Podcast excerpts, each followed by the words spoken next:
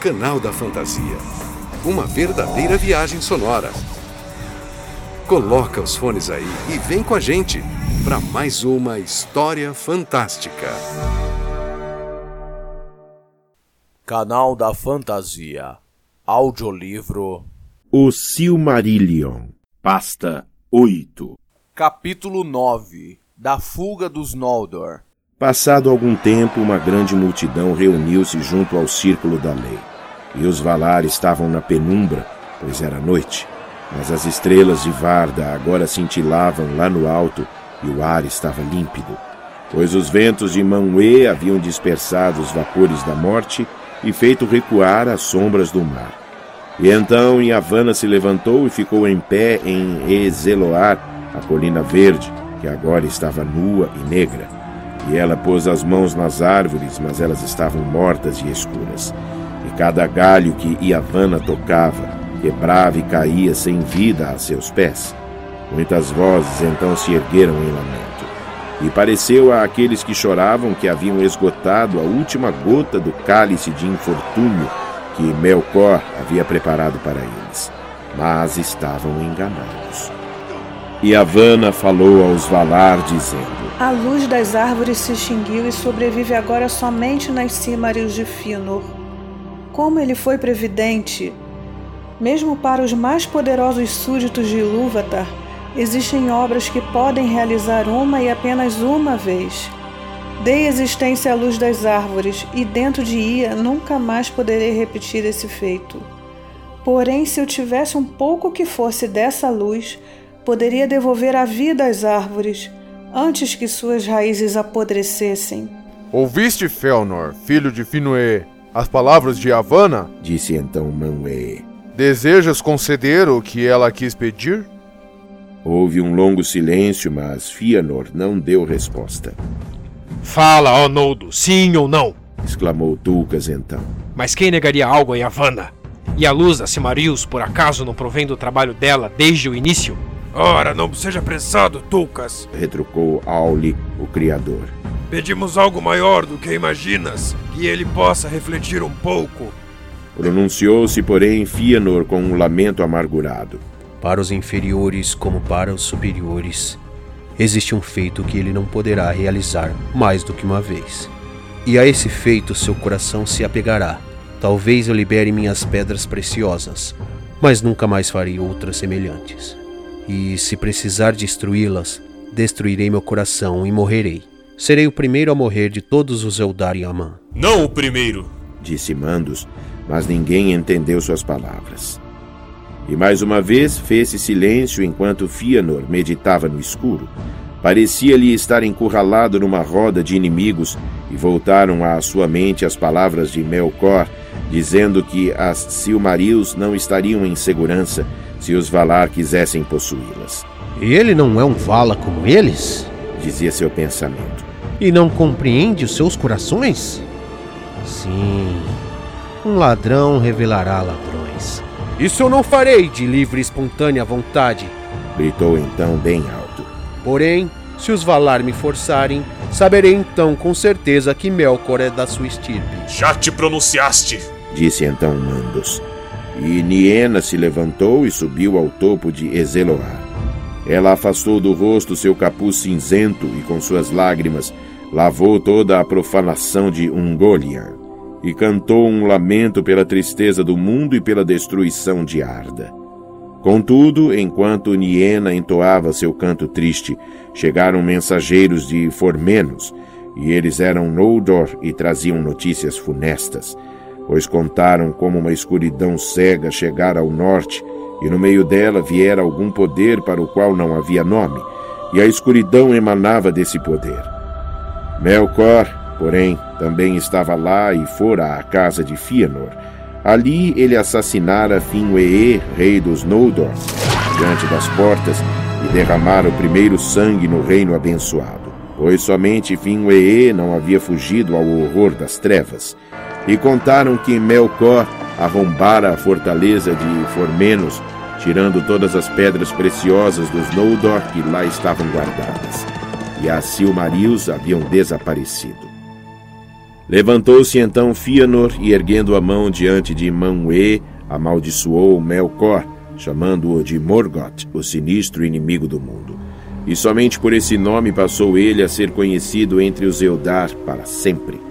Fëanor também maldisse a convocação de Manwë e a hora em que ele viera a Taniquetil, acreditando, em meio ao furor de sua ira e de sua dor, que se tivesse estado em Formenos, sua força poderia ter sido mais proveitosa do que ser simplesmente assassinado, como era o propósito de Melkor. Saiu então Fëanor correndo do círculo da lei e fugiu pela noite adentro. Pois seu pai lhe era mais caro do que a luz de Valinor ou do que as incomparáveis obras de suas mãos. E quem entre os filhos, de elfos ou de homens, deu mais valor aos pais? Muitos ali choraram pela aflição de Fëanor, a sua perda não era exclusivamente sua, e Yavanna chorava junto à colina, temendo que a escuridão devorasse os últimos raios da luz de Valinor para sempre. Pois, embora os Valar ainda não compreendessem plenamente o que havia acontecido, percebiam que Melkor havia recorrido a algum auxílio de fora dos limites de Arda.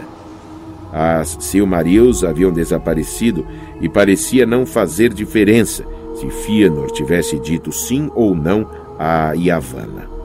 Contudo, tivesse ele dito sim de início, antes que chegassem as notícias de Formenos, talvez seus atos posteriores tivessem sido diferentes do que foram. Agora, porém, o cruel destino dos Noldor se aproximava. Enquanto isso, Morgoth, em sua fuga à perseguição dos Valar, chegava aos ermos de Aramã. Essa terra ficava ao norte, entre as montanhas das Pelori e o Grande Mar, como Avatar ficava ao sul. Araman era, entretanto, uma terra mais larga, e entre as praias e as montanhas havia planícies áridas, cada vez mais frias com a aproximação do gelo. Morgoth e Ungoliant passaram às pressas por essa região, atravessando assim as grandes brumas de Oyumure até Eukarache, onde o estreito entre Araman e a Terra-média era cheio de gelo em constante atrito.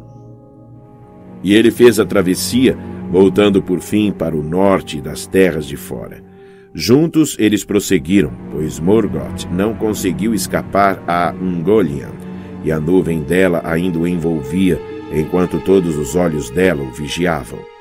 E chegaram a aquelas terras que ficavam ao norte do estuário de Drengist, Agora, Morgoth se aproximava das ruínas de Angband, onde no passado ficara sua grande fortaleza ocidental.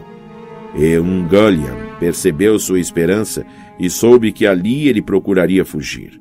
Fez então com que ele parasse e exigiu que cumprisse sua promessa. Monstro cruel, disse ela. Fiz o que pediste, mas ainda estou com fome. O que mais queres devorar? respondeu Morgoth. Desejas o mundo inteiro para encher a barriga? Não jurei te dar isto. Eu sou o senhor do mundo. Não desejo tudo isso, mas tu tens um imenso tesouro de Formenos. É o que eu quero, sim, e com as tuas mãos tu o entregarás. Foi assim que, forçado, Morgoth lhe entregou as pedras preciosas que trazia consigo, uma a uma e com relutância e quando ela as devorou, a beleza delas desapareceu do mundo. Cada vez maior e mais sinistra tornava-se um Golian, mas sua voracidade não estava saciada. Com apenas uma das mãos tu dás, disse ela. Somente com a esquerda, abre tua mão direita. Na mão direita, Morgoth segurava firme as Silmarils e, embora estivessem guardadas num porta-joias de cristal, já começavam a queimá-lo, e era com grande dor que ele mantinha a mão cerrada, mas se recusava a abri-la. Não, já recebeste teu quinhão, pois com o meu poder que te transmiti, tua parte foi feita. Não preciso mais de ti. Essas pedras tu não terás, e nem as verás. Eu as tomo para mim para sempre. Ungolian, entretanto, se havia tornado enorme, enquanto ele ficara menor, pelo poder que dele havia saído. E ela se rebelou contra ele, cercando-o com sua nuvem, e o enredou numa teia de tiras grudentas para sufocá-lo. Morgoth deu então um grito terrível que ecoou pelas montanhas. Por esse motivo, aquela região foi chamada de Lamot, pois os ecos de sua voz permaneceram ali para sempre, de tal modo que quem desse um grito naquele lugar os despertava, e todos os recantos isolados entre os montes e o mar ficavam cheios de um clamor de vozes em agonia. Naquela hora, o grito de Morgoth foi o maior e mais horrendo jamais ouvido no norte do mundo. Abalou as montanhas, a terra tremeu e rochas se fenderam. Nas profundezas de lugares esquecidos, aquele grito foi ouvido. Muito abaixo dos salões destruídos de Angband, em subterrâneos aos quais os Valar, na pressa de seu ataque, não haviam descido, Balrogs ainda estavam escondidos, sempre à espera do retorno de seu senhor. E agora, velozes, eles se ergueram e, passando por Itlum, chegaram a Lamot como uma tempestade de chamas. Com seus açoites de fogo, eles rasgaram as teias de um Dolian. E ela se acovardou e procurou fugir, soltando vapores negros para se encobrir. E tendo escapado do norte, ela pousou em Beleriand e foi morar nos sopés das Ered Gorgoroth, naquele vale sinistro que mais tarde foi chamado de Nan Dungordeb, o Vale da Morte Horrenda, em decorrência dos horrores que ela espalhou por lá. Pois outras criaturas nefastas em forma de aranha ali habitavam desde os tempos das escavações de Angband, e ela copulava com essas criaturas e as devorava e mesmo depois que a própria Ungolian partiu, não se sabe para onde, nas plagas esquecidas do sul, sua prole permaneceu ali, tecendo suas teias hediondas. Do destino de Ungolian não há história que fale. Contudo, há quem tenha dito que teve seu fim há muito tempo, quando, em sua fome extrema, ela própria acabou devorando a si própria. E assim não se realizou o temor de Yavanna de que as Silmarils fossem engolidas e caíssem no vazio, mas elas continuaram nas mãos de Morgoth. E ele, estando livre, reuniu novamente todos os servos que conseguiu encontrar e chegou às ruínas de Angband. Ali voltou a escavar seus enormes salões subterrâneos e calabouços. E acima de seus portões ergueu os picos tríplices das Tangorodrim, e uma densa nuvem de fumaça escura os envolveu eternamente. Ali multiplicaram-se suas hostes de feras e demônios, e a raça dos orcs, criada tanto tempo antes, cresceu e proliferou nas entranhas da terra. Caía agora sobre Beleriand uma sombra escura, como será relatado a seguir. Em Angband, porém, Morgoth forjou para si uma coroa de ferro e se intitulou Rei do Mundo. Como símbolo de majestade, engastou as Silmarils em sua coroa. Suas mãos ficaram carbonizadas ao tocar naquelas pedras abençoadas, e negras elas continuaram para sempre. Ele também nunca mais se livrou da dor da queimadura e da raiva causada pela dor. Essa coroa ele jamais tirou da cabeça, embora seu peso acabasse se transformando num cansaço mortal. Uma única vez chegou ele a sair, mas em segredo, de seus domínios no norte. Na realidade, raramente deixava as profundezas de sua fortaleza, comandando seus exércitos a partir de seu trono no norte.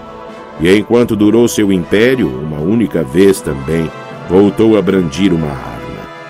Pois agora, mais do que nos tempos de Utumno, antes que seu orgulho sofresse humilhação, o ódio o devorava.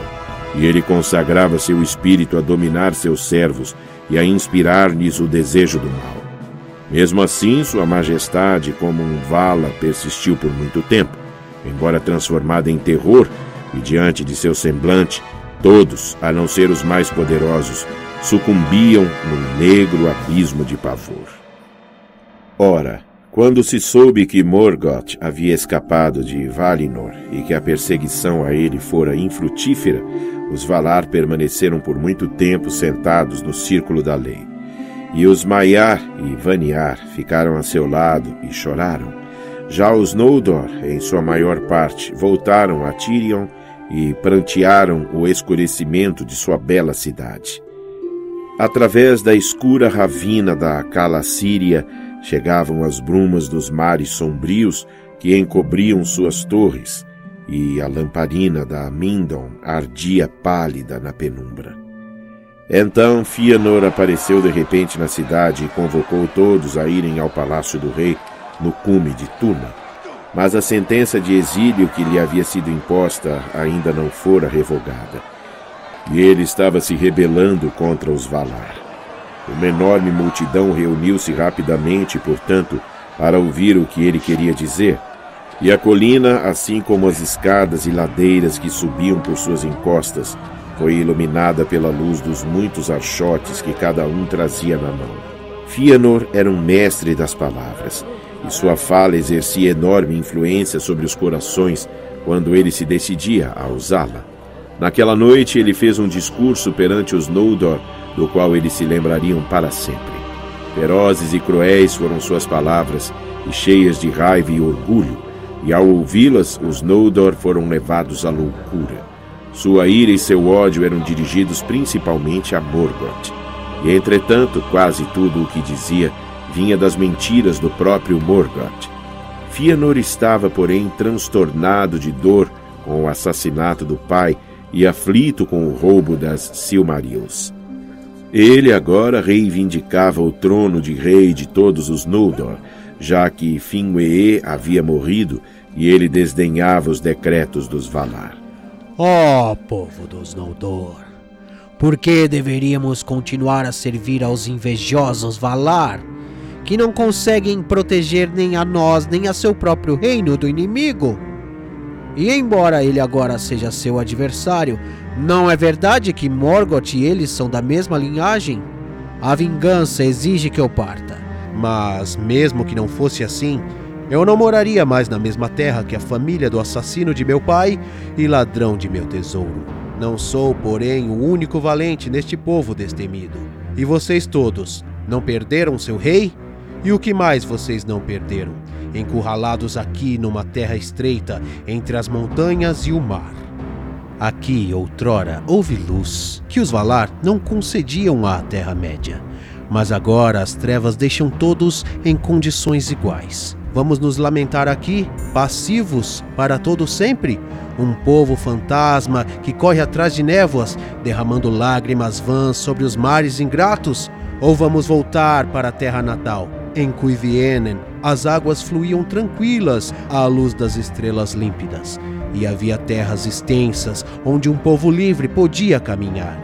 Lá elas ainda estão aguardando por nós, que em nossa loucura as abandonamos. Vamos embora! que os covardes fiquem com esta cidade. Longo foi seu discurso, e ele sempre insistia para que os Noldor o acompanhassem e, com sua própria força, conquistassem a liberdade e territórios imensos nas terras do leste, antes que fosse tarde demais, pois ele repetia as mentiras de Melkor de que os Valar os haviam iludido e queriam mantê-los cativos para que os homens dominassem a Terra-média.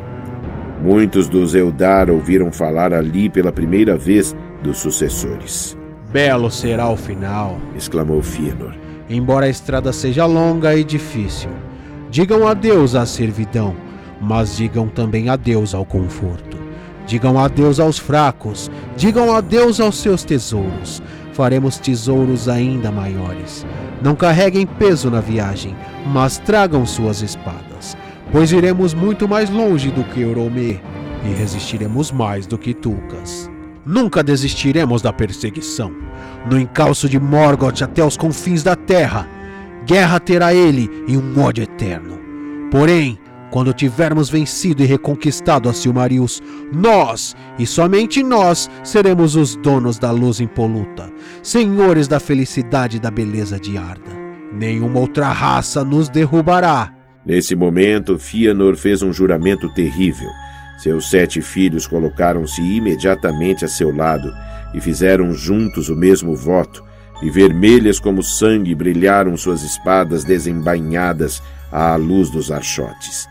Fizeram um voto que ninguém deveria quebrar e que ninguém deveria fazer, nem mesmo em nome de Ilúvatar, conclamando as trevas eternas a caírem sobre eles se não o cumprissem e como testemunhas nomearam Manwë, Vada e a montanha abençoada de Taniquetil, jurando perseguir até o fim do mundo com vingança e ódio qualquer vala, demônio, elfo ou homem ainda não nascido, ou qualquer criatura, grande ou pequena, boa ou má, que o tempo fizesse surgir até o final dos tempos, quem quer que segurasse, tomasse ou guardasse uma Silmaril, impedindo que eles dela se apoderassem. Assim falaram Maedros, Maglor e Celegorn, Curufin e Carantir, Amrod e Amras, príncipes dos Noldor. E muitos fraquejaram ao ouvir aquelas palavras tremendas, pois um juramento desses, para o bem ou para o mal, não pode ser quebrado, e perseguirá quem o cumprir e quem o descumprir até o fim do mundo. Fingolfin e Turgon, seu filho, falaram então contra Fëanor, e palavras terríveis surgiram, de tal modo que mais uma vez a ira quase chegou ao fio das espadas. Finarfin, porém, falou com ponderação, como era seu costume, e procurou acalmar os Noldor, convencendo-os a parar e refletir antes de agir de modo irreparável. E Orodret foi o único entre seus filhos a se manifestar da mesma forma.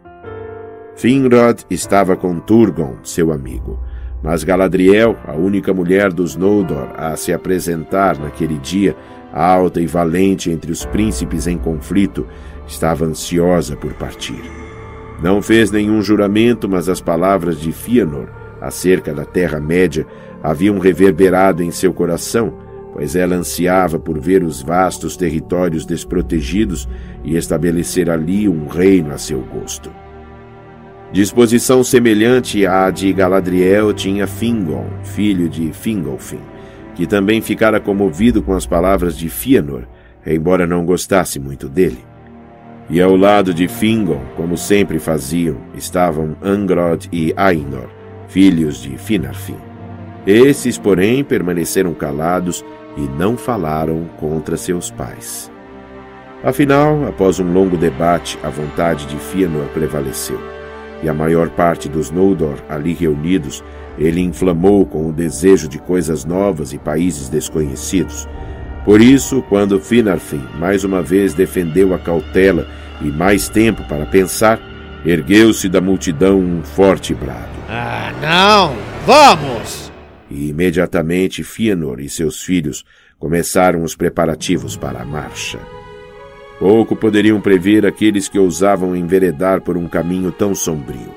Mesmo assim, tudo foi feito às pressas, pois Fëanor os instigava, temendo que quando os corações arrefecessem, suas palavras perdessem o brilho e outras opiniões pudessem prevalecer. E apesar de toda a sua arrogância, ele não se esquecia do poder dos Valar. De Valmar, porém, não chegava mensagem alguma, e Manwë estava em silêncio. Ainda não queria proibir nem impedir a iniciativa de Fëanor, pois os Valar estavam magoados com a acusação de que teriam intenções malévolas para com os Eldar, ou de que algum deles estaria ali cativo contra a própria vontade.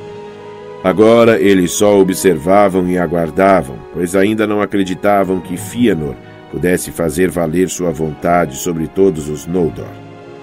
E de fato, quando Fëanor começou a comandar os Noldor para a partida, imediatamente iniciou-se a discordância. Pois, embora ele tivesse convencido todos os reunidos em assembleia a partir, de modo algum tinham todos eles a intenção de aceitá-lo como rei. Um amor maior era dedicado a Fingolfin e seus filhos. E tanto a família deste quanto a maior parte dos habitantes de Tirion se recusavam a renunciar a ele se ele quisesse vir junto. E assim, no final, como duas hostes separadas, os Noldor partiram para sua amarga jornada. Fëanor e seus seguidores tomaram a dianteira, mas a multidão mais numerosa vinha atrás, sob o comando de Fingolfin. E este marchava contrariando seu discernimento, porque Fingon, seu filho, insistia com ele para que o fizesse, e por não querer se isolar de seu próprio povo, estava decidido a partir, nem querer abandoná-lo às decisões apressadas de Fëanor. Tampouco se esquecera de suas palavras diante do trono de Manwë. Com Fingolfin ia também, e por motivos semelhantes, Finarfin. mas ele muito relutara em partir. E de todos os Noldor em Valinor, que agora formavam uma grande população, apenas uma pequena fração se recusou a pôr o pé na estrada. Alguns pelo amor que sentiam pelos Valar, principalmente por Auli, alguns pelo amor por Tirion e pelas muitas coisas que haviam feito. Nenhum por medo dos perigos que os aguardavam.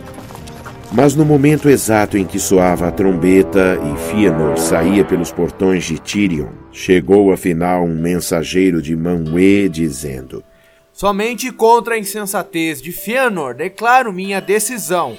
Não sigam adiante, pois a hora é funesta e seu caminho leva a tristezas das quais vocês ainda não têm ideia. Nenhum auxílio lhes prestarão os Valar nessa demanda mas também não lhes criarão obstáculos.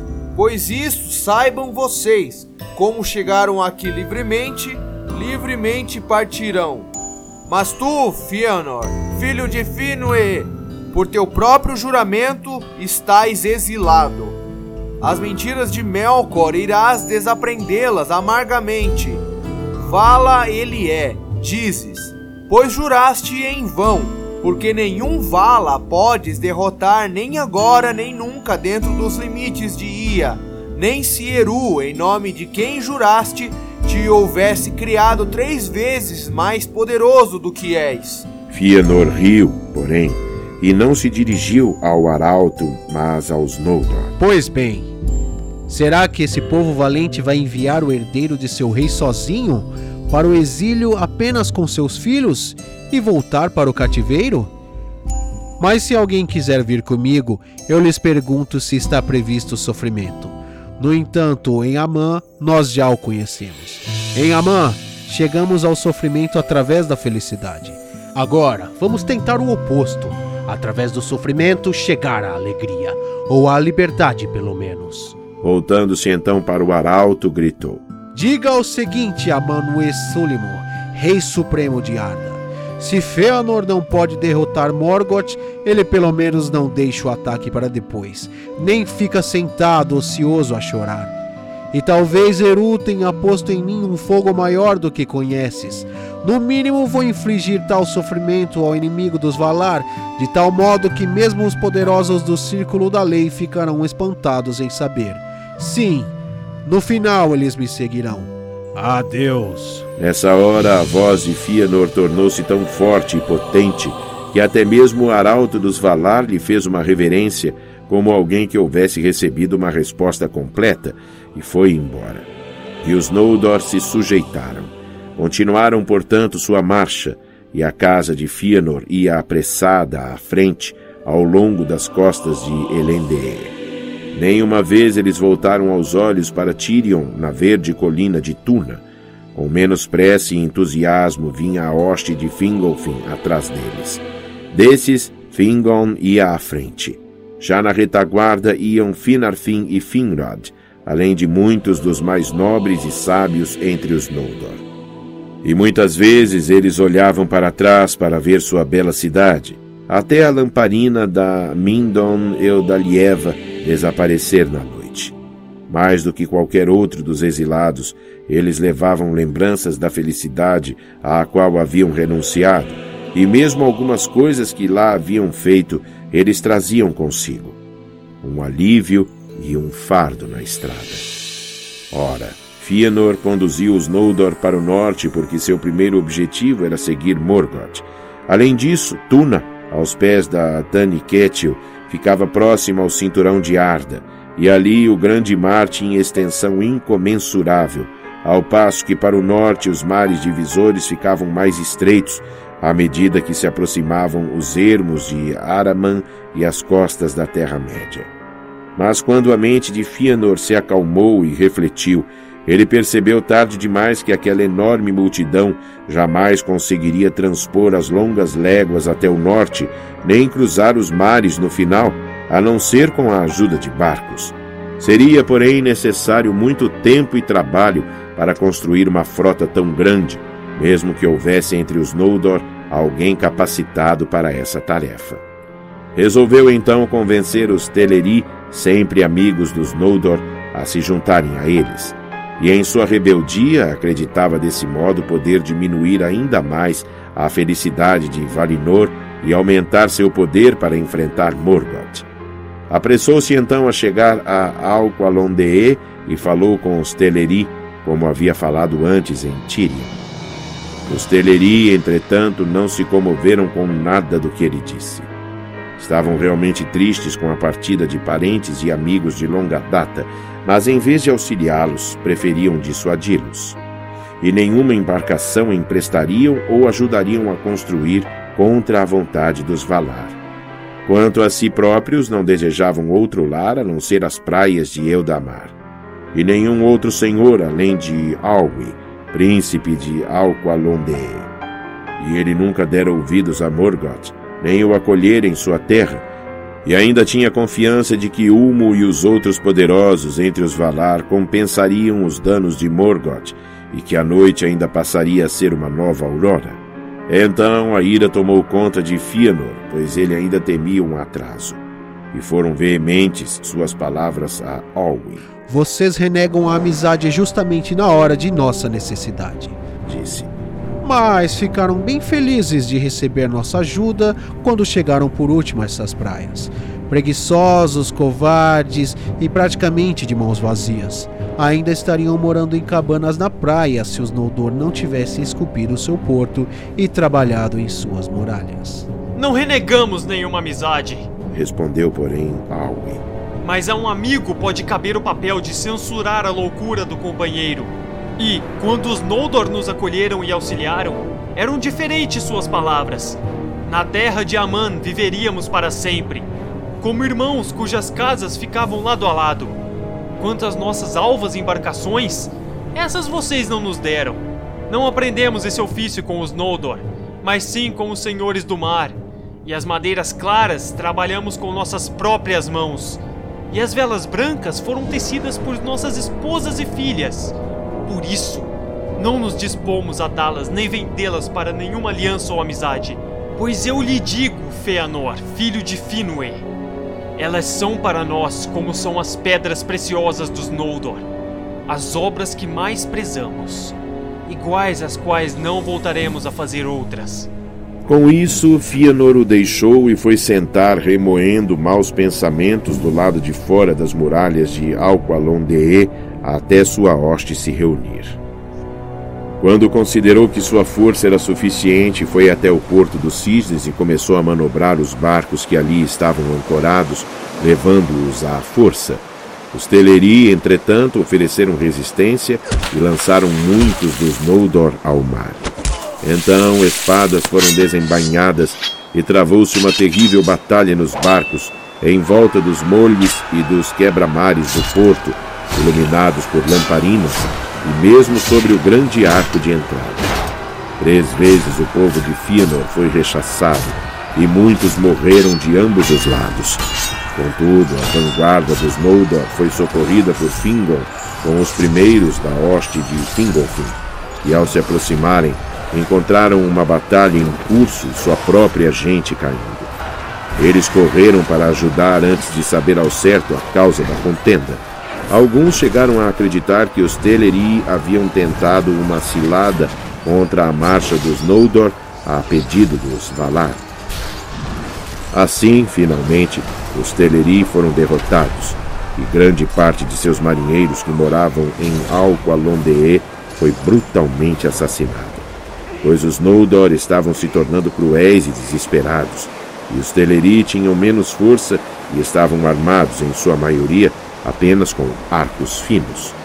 Os Noldor então puxaram os barcos brancos e manejaram seus remos da melhor forma possível, levando-os para o norte ao longo da costa. E Aui recorreu a Ocee, mas este não veio, pois os Valar não permitiram que a fuga dos Noldor fosse interrompida pela força. O Inem, porém, chorou pelos marinheiros dos Teleri, e o mar cresceu em fúria contra os assassinos, de modo que muitas embarcações naufragaram e aqueles que nelas estavam morreram afogados. Sobre o fratricídio de Alqualondee, mais é dito no lamento conhecido como Noldolantee, a queda dos Noldor, que Maglor compôs antes de se perder. Mesmo assim, a maior parte dos Noldor escapou. E quando a tempestade passou, eles mantiveram seu curso, alguns por mar, outros por terra. Mas o caminho era longo e mais difícil à medida que avançavam. Depois de muito marcharem na noite sem limites, chegaram afinal ao extremo norte do reino protegido, junto às fronteiras dos ermos vazios de Araman, que eram frios e montanhosos. Ali viram de repente uma figura escura parada no alto de um rochedo que dava para a praia. Alguns dizem que era o próprio Mandos e nenhum mensageiro menos importante de Manwë, e ouviram uma voz alta, solene e terrível que lhes ordenou que parassem e escutassem. Todos então pararam e ficaram imóveis, e de uma ponta a outra das hostes dos Noldor ouviu-se a voz que proferiu a maldição e profecia que é chamada de profecia do norte e a condenação dos Noldor. Muito ela pressagiou em palavras sombrias que os Noldor somente foram entender quando as desgraças de fato se abateram sobre eles. Mas todos ouviram a maldição lançada sobre aqueles que não quisessem ficar nem procurar a lei e o perdão dos Valar. Vocês verterão lágrimas sem conta, e os Valar cercarão Valinor para impedi-los de entrar. Ficarão de tal modo isolados que nem mesmo o eco de suas lamentações atravessará as montanhas. Sobre a casa de Fëanor, a ira dos Valar se abate desde o oeste até o extremo leste, e sobre todos aqueles que se dispuserem a acompanhá-los. O juramento que fizeram os motivará e ao mesmo tempo os trairá, arrancando de suas próprias mãos os tesouros que juraram procurar. Um final funesto terão todas as coisas que eles iniciarem com êxito, e isso se dará pela traição de irmão por irmão e pelo medo da traição. Para sempre serão eles os espolhados. Vocês derramaram o sangue de seus irmãos injustamente e macularam a terra de Aman. Pelo sangue irão entregar sangue, e fora de Aman permanecerão na sombra da morte. Pois, embora Eru tenha determinado que vocês não morressem em Ian e que nenhuma enfermidade os atacasse, mesmo assim vocês podem ser assassinados e serão por armas, tormentos e pela tristeza. E seus espíritos sem pouso virão então para Mandos. Ali ficarão por muito tempo a ansiar por seus corpos e encontrarão pouquíssima compaixão, mesmo que aqueles que vocês assassinaram venham a implorar por vocês. E aqueles que resistirem na Terra-média e não vierem para bandos ficarão cansados do mundo como de um peso enorme e definharão, tornando-se como que espectros de remorso diante da raça mais jovem que virá. Falaram os Valar. E então muitos se intimidaram, mas Fëanor endureceu seu coração. Fizemos nosso juramento, e não foi com leviandade. A esse juramento seremos fiéis. Somos ameaçados com muitos males, e a traição não é o menor deles. Mas uma coisa não é dita: que sofreremos de medo, de covardia ou do temor à covardia. Portanto, digo que devemos seguir, e acrescento um prognóstico. Nossos feitos futuros serão temas de canções até os últimos dias de Arda. Nessa hora, porém, Finarfin abandonou a marcha e voltou, por estar cheio de dor e de amargura contra a casa de Fëanor, em virtude de seu parentesco com Alwi de Alqualondee. E muitos dos seus foram com ele, refazendo seus passos, pesarosos, até contemplar mais uma vez o facho longínquo de Mindon sobre Tuna, ainda fulgindo na noite, e afinal chegar a Valinor. Ali receberam o perdão dos Valar, e Finarfin foi indicado para governar os Noldor que restavam no reino abençoado.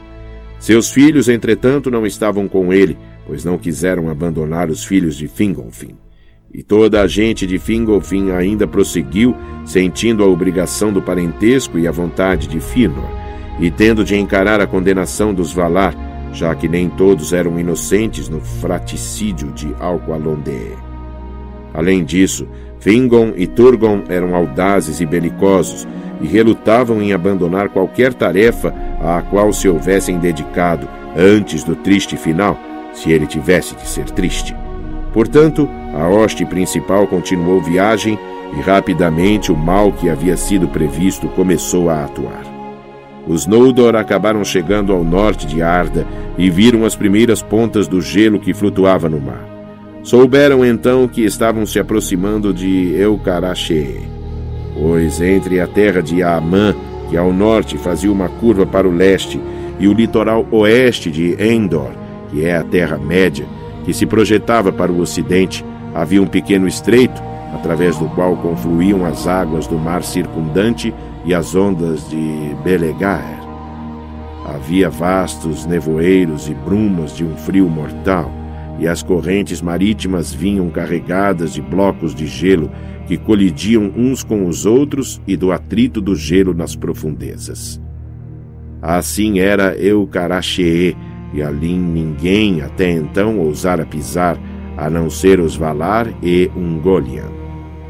Portanto, Fëanor parou e os Noldor debateram que caminho deveriam seguir a partir dali. Começaram, porém, a sofrer com o frio e o nevoeiro insistente que o brilho de nenhuma estrela poderia penetrar.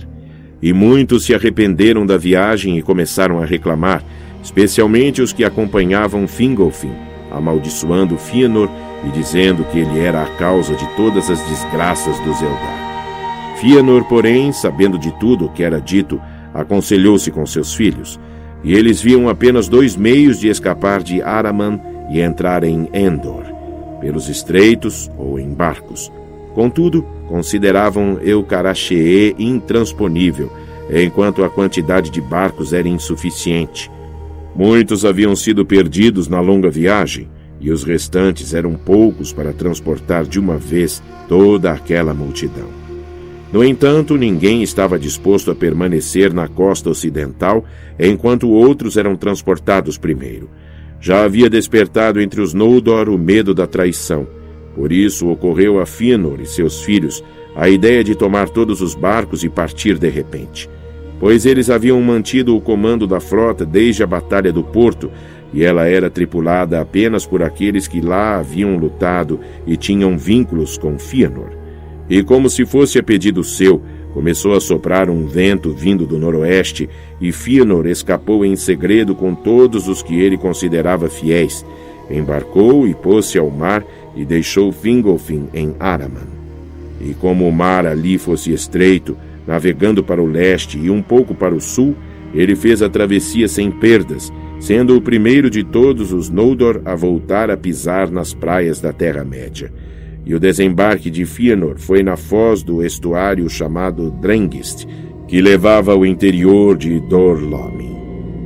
Quando estavam em terra firme, porém, Maedros, seu primogênito, e no passado amigo de Fingon, antes que as mentiras de Morgoth os separassem, dirigiu-se a Fëanor. Agora, quais barcos e remadores liberarás para a volta?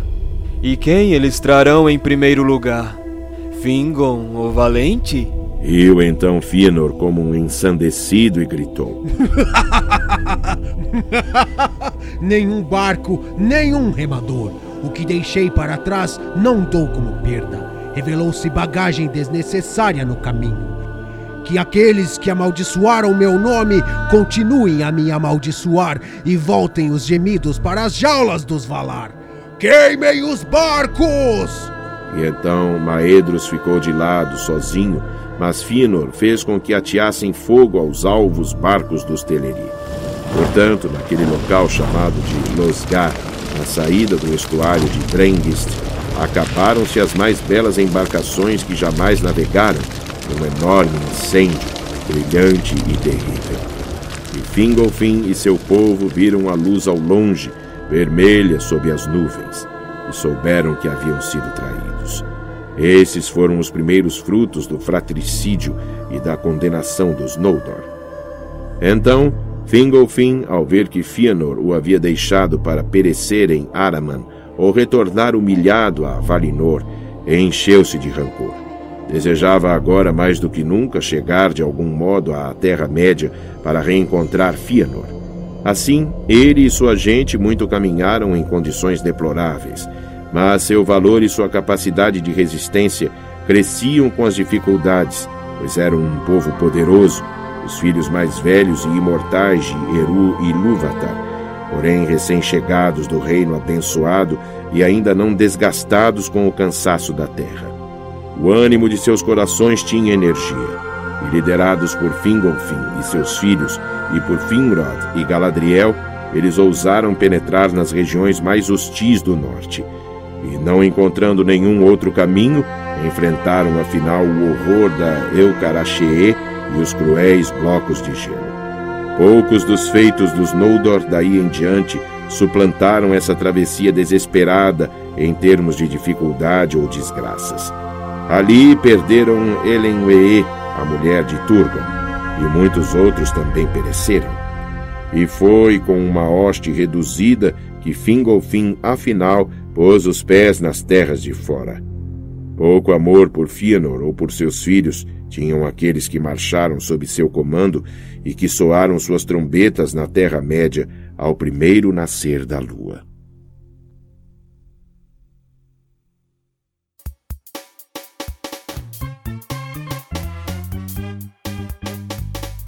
Este audiolivro conta com a participação de Dionei Rezende como um Golian e o Mensageiro, Eduardo Maia, como Morgoth, Marcos Mirai, como Maedros, Paulo Piazza, como Olwe.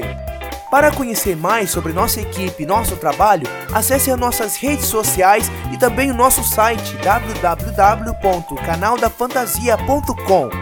Estamos também disponíveis no YouTube, iTunes, Spotify, Deezer e demais plataformas de podcasts. Siga nosso trabalho e compartilhe.